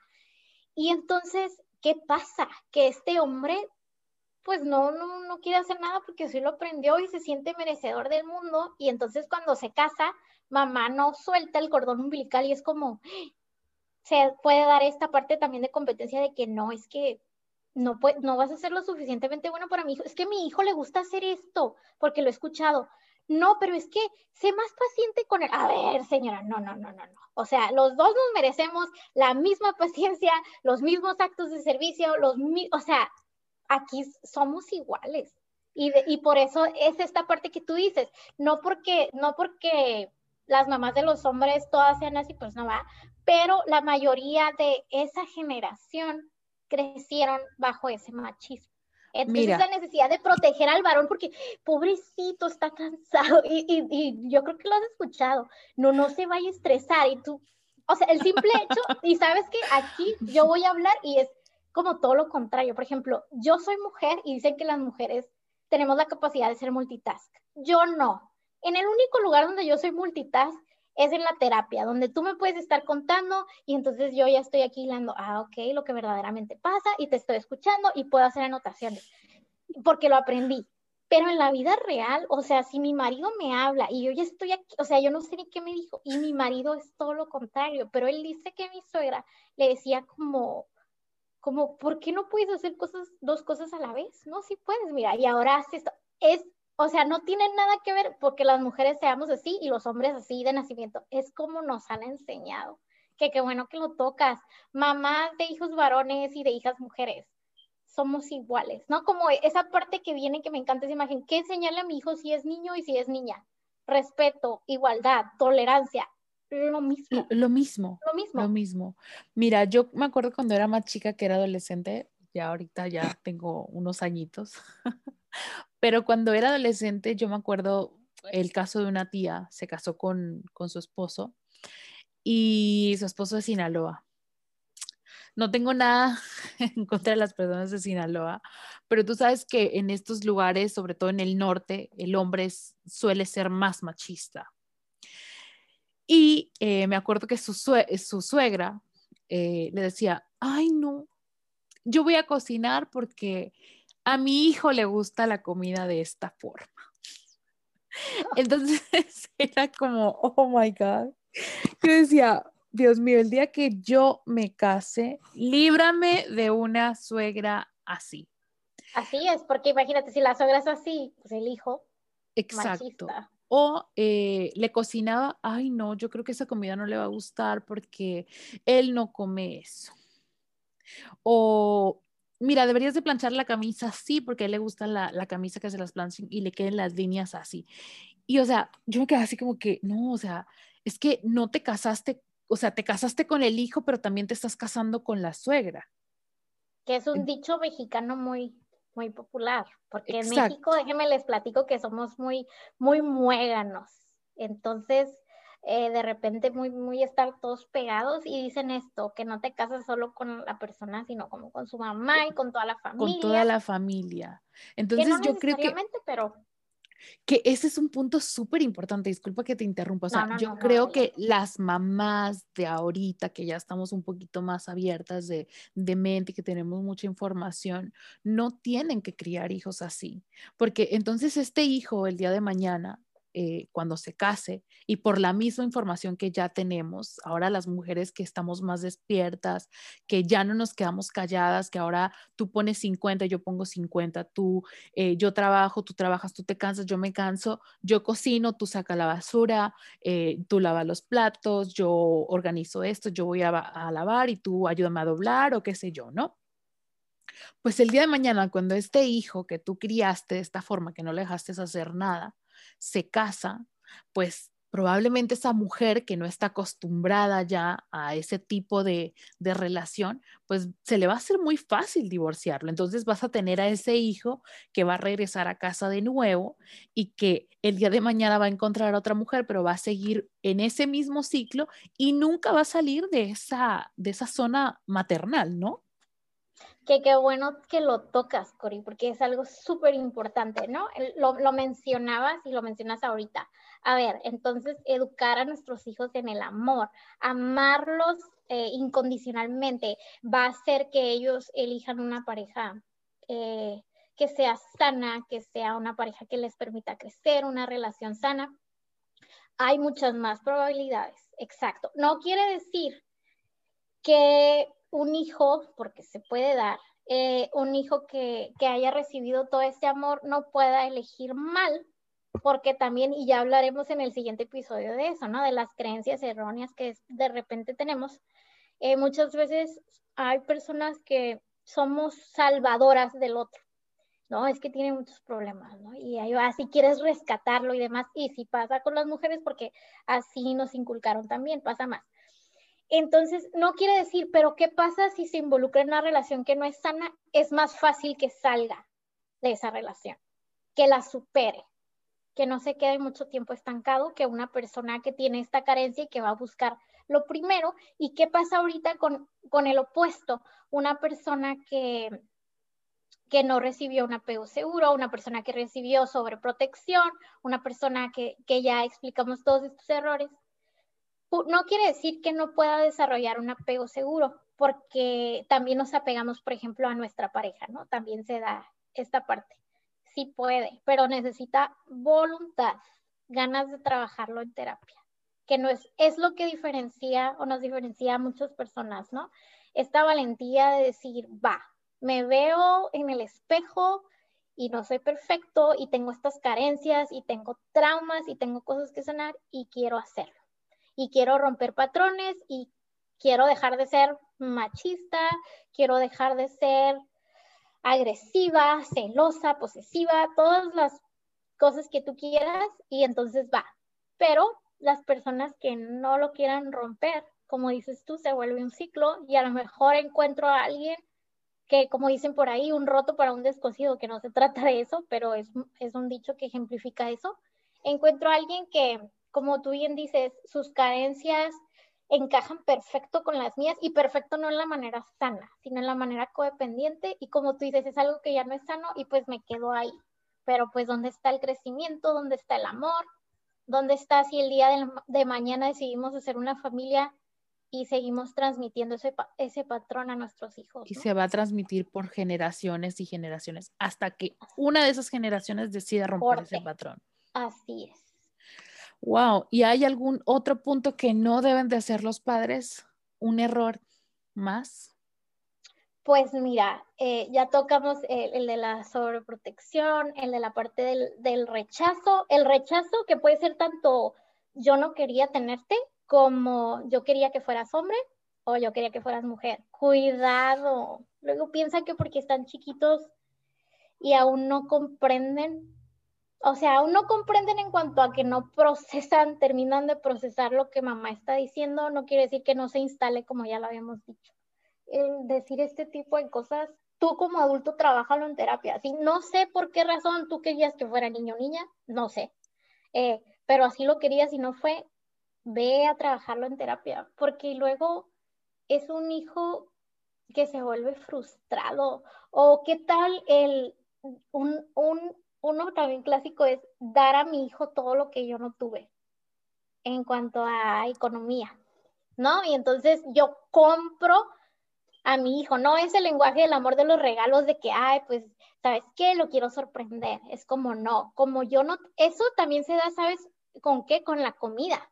De repente hay frases malísimas, malísimas de que te comes todo lo que hay en el plato, porque ahora hay abundancia, porque yo no podía comer todo eso cuando era chica. No, porque ¿qué le estamos enseñando a nuestro hijo, a nuestro hijo como... A no poner límites en la comida. Así, así es, a que no estoy confiando en que tú me digas ya estoy lleno. Es como, no me importa que estés lleno, tienes que comerlo todo, ¿no? Porque si no, no me amas o no estás apreciando lo que yo te doy. Esta parte de reclamar, es que yo te di todo, es que demás, es un error también súper grave. Y otro, querer que mi hijo viva la vida que yo no tuve en cuanto a, es que yo quiero que sea abogado, es que yo quiero que Eso es muy típico es que yo quiero que sea dentista porque en mi familia o, yo no pude serlo porque yo no pude ir a la universidad o somos una familia de médicos, de abogados, de doctores. Y tú tienes que ser médico o abogado. Y lo estamos condenando porque hay hijos que aceptan esta parte de, no, sí, es que tengo que seguir con la empresa de papá. Sí, pero no es su vocación, no está feliz. Sí. Entonces, Sí, eso es. Tu hijo no va a venir a llenar nada que tú no hayas podido lograr. O sea, eso grábatelo. Un hijo no es para traerte felicidad.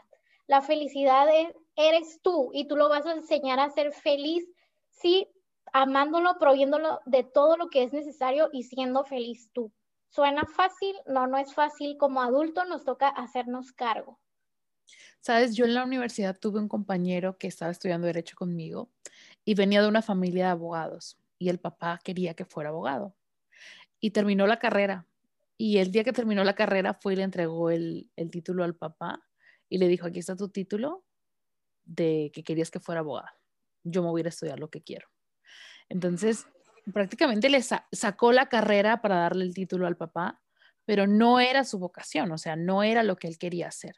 Entonces, ese es, es muy típico. Yo creo que sobre todo en, Latinoamérica, que tenemos esa, creencia de que tú tienes que hacer lo que por generaciones se ha hecho o si vienes de una familia donde eres el primero que va a tener una carrera, por ejemplo.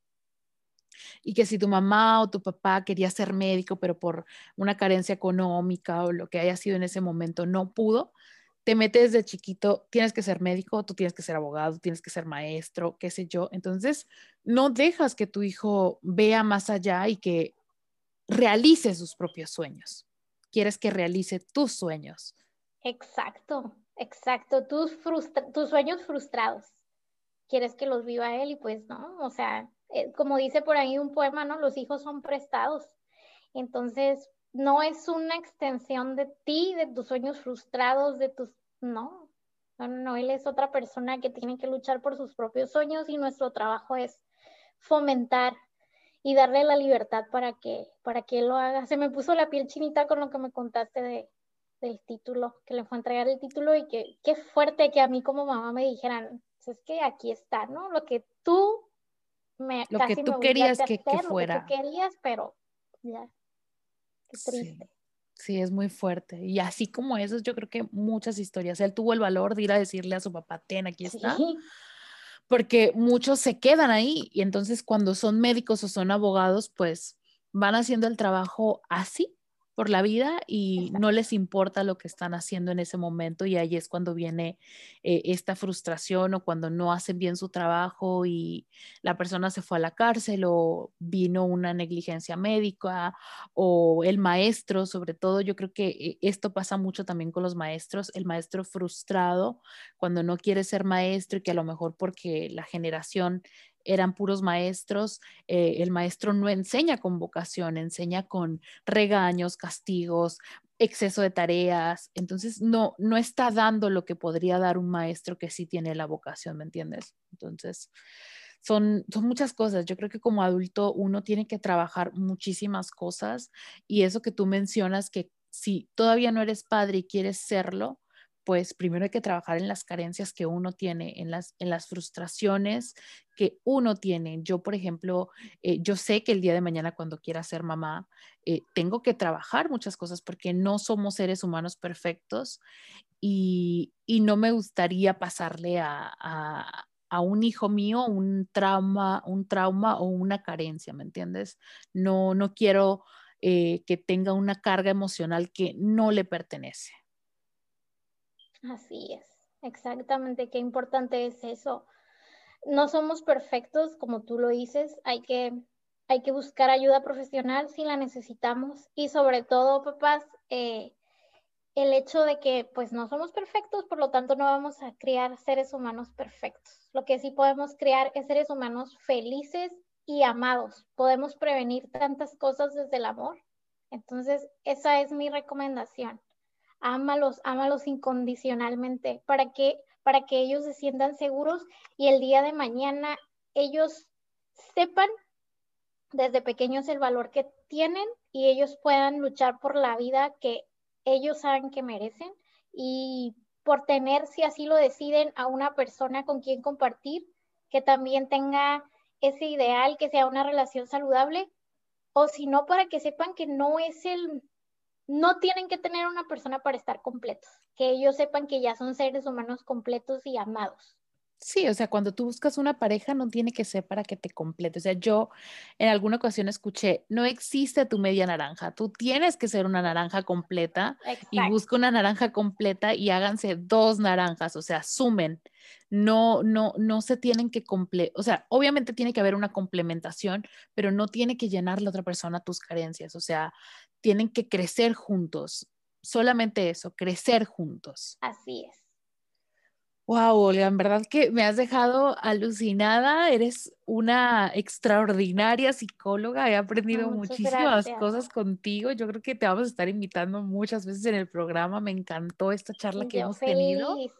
No sé si tengas alguna otra cosa, algún dato curioso que nos quieras agregar o algo.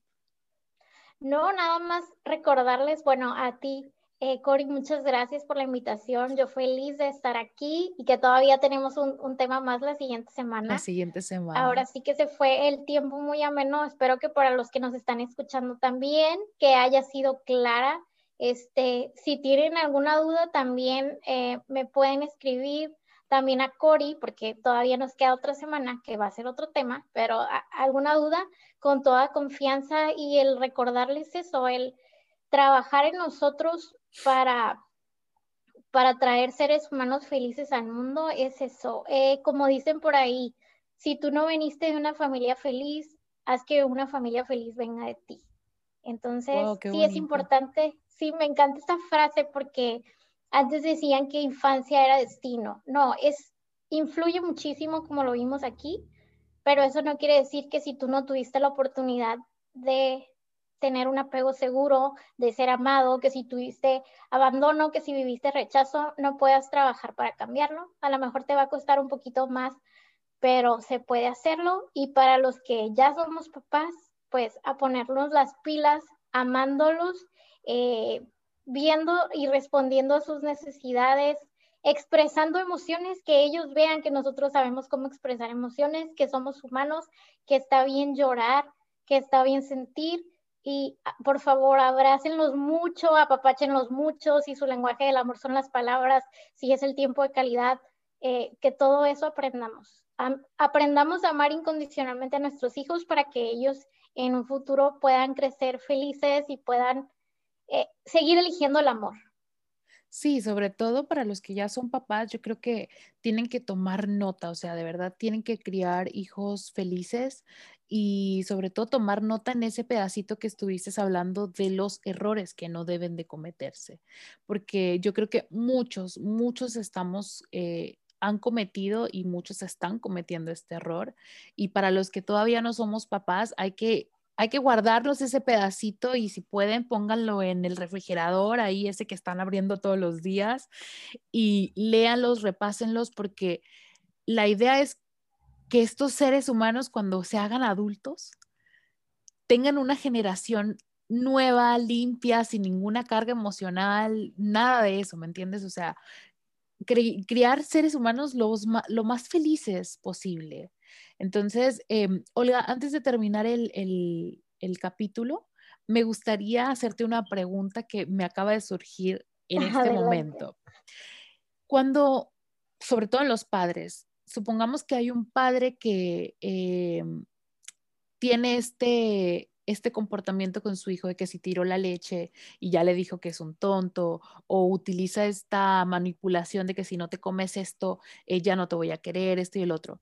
Un padre que ya tiene ese patrón y escuchó o se está, em, em, no encuentro la palabra, se está instruyendo en, en querer cambiar ese patrón, puede tomar terapia con su hijo o tendría que hacer esa terapia él muy aparte. O sea, para poder sanar eso que ya, ya, ya dañó con su hijo. O sea, es esos pensamientos que ya le, le, le dio. Sí, dices esta parte de para poder eh, sanar lo que le dijo, ¿no? Me imagino esta parte de, que lastimó al niño.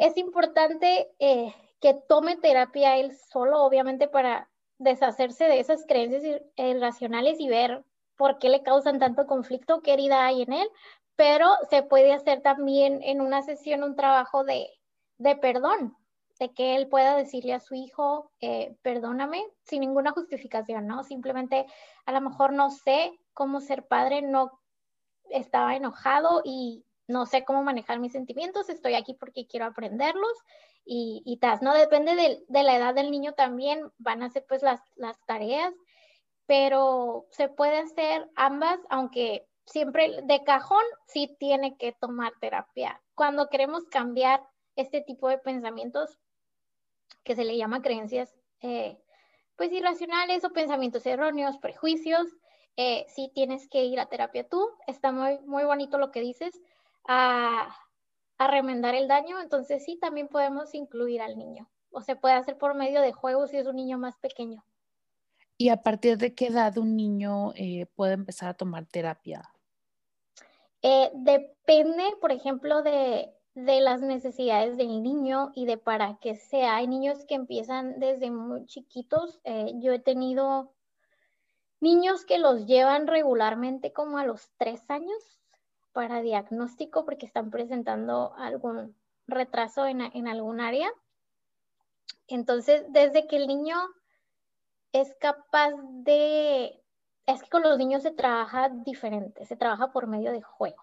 Entonces yo te diría que a partir de los tres años el niño ya puede tomar terapia y más porque, pero es, o sea, terapia de juego, ¿sí me entiendes? O arte terapia, por ejemplo, porque son otros medios, ¿no? Es igual que la terapia de adultos, pero eh, obviamente sí, em, qué mejor que los niños no necesitaran terapia a tan temprana edad, ¿no? Pero si es por por algún retraso, por ejemplo, en el lenguaje eh, o alguna otra cosa, este, sí se puede trabajar con ellos desde, desde esta edad.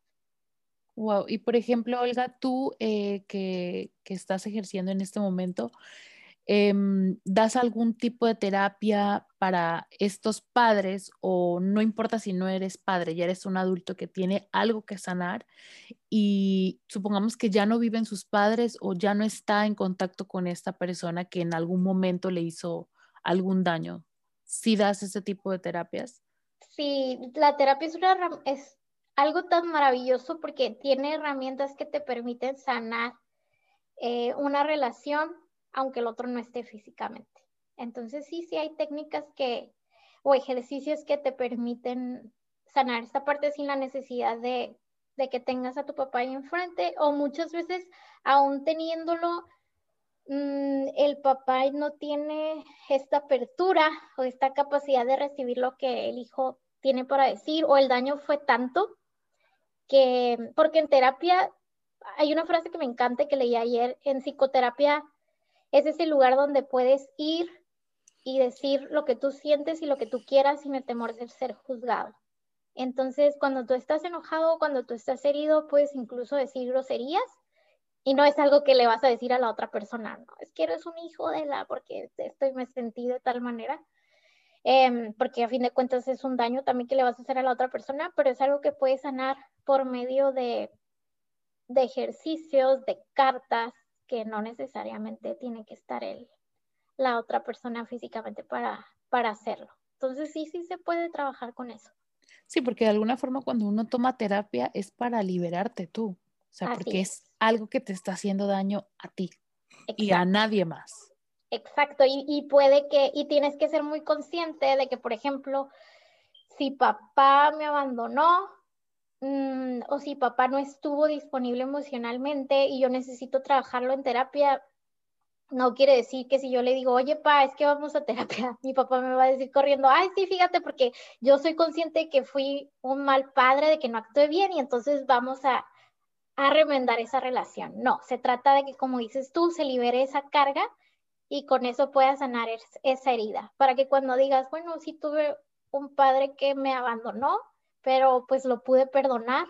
Eh, puedo entender o no sus razones, pero eran los recursos que tenía y no quiere decir que yo no sea eh, capaz de ser amado, ¿no? Sino que sigo siendo valioso. Wow, pues mira, ha sido un tema que he disfrutado muchísimo y yo creo que ha habido muchísimos subtemas. Era imposible que no hubiera, yo creo que cuando uno habla del amor hay mucho de dónde tomar, hay demasiado de dónde agarrar, eh, porque no solamente es el amor propio, es el amor de pareja, el amor hacia tus amigos, el amor hacia las cosas que haces, a tu trabajo, a, todo. Entonces, eh, en verdad que he disfrutado muchísimo esta conversación, ha sido una, plática muy amena. Eh, el tiempo se me ha pasado volando. Espero de verdad que tú también la hayas disfrutado muchísimo. He aprendido muchas cosas que no sabía eh, me voy a leer el libro de los cinco lenguajes del amor, creo que voy a aprender muchísimo y cualquier cosa, cualquier duda que yo tenga, te voy a, te voy a escribir, te voy a llamar, lo que sea. Y, este, y Olga, de verdad espero que lo hayas disfrutado. De verdad, muchísimas, muchísimas gracias por acompañarnos. Em, este capítulo va a salir el jueves para que lo puedan disfrutar, lo puedan escuchar. Ya pasado mañana. Pasado mañana. No, al contrario, fue un honor para mí estar aquí como primera invitada. Eh, teníamos, yo creo que como dices, nos extendimos, teníamos menos subtemas, pero fueron saliendo y fue una plática súper amena. Espero que también los que están escuchando la hayan disfrutado, que haya sido comprensible para ustedes. Y fue un gusto y un estar aquí. Y nos vemos la, la siguiente semana. Sí, y las personas que nos estén escuchando, si alguna quiere tomar terapia, eh, Olga, ¿dónde te pueden encontrar o cómo te pueden encontrar? Me pueden buscar en Instagram, estoy como la conciencia del alma, conciencia este, este, o me pueden enviar un correo a sic, que es psic.olga.hotmail.com. Ahí, por ahí me pueden contactar o en Facebook estoy como psicóloga Olga Durón. Entonces por ahí me envían, eh, estoy dando terapia online, obviamente ahorita por la pandemia. Este, no nos estamos arriesgando, ni me quiero arriesgar yo ni, ni arriesgar a los, a los otros, entonces estamos desde casa, pero ahí con mucho gusto yo los atiendo. Cualquier duda que tengan, adelante. Sí, igual también nosotros vamos a dejar tus datos en la página de Facebook, en Instagram y eh, también en el correo electrónico. Eh, si alguien tiene alguna pregunta o no alcanzó a anotar los datos de Olga, eh, pueden regresar el, audio o también nos pueden escribir a nosotros, ya sea en cualquier red social, y nosotros les vamos a pasar el dato.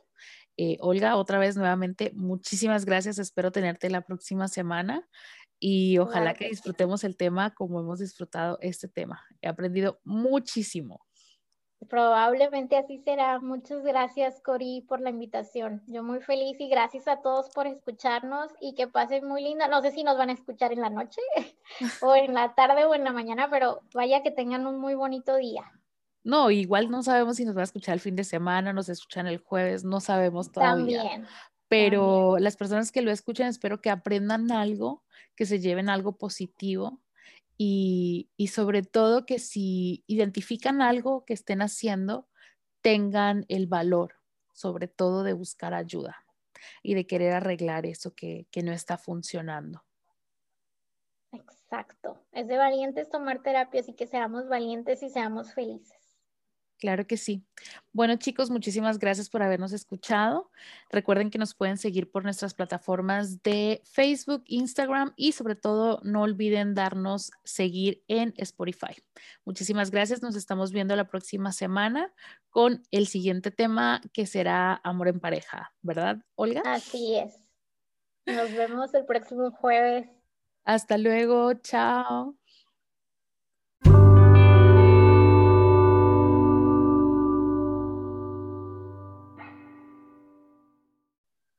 Listo, Olga. Lo disfruté muchísimo. Ay, yo también, ¿eh? Yo feliz, me hiciste muy buenas preguntas, muy, muy, muy padre. Me gustó cómo, cómo se dio, aunque según yo, ay, no, yo creo que va a ser rapidito y mira, ya nos extendimos, ¿eh?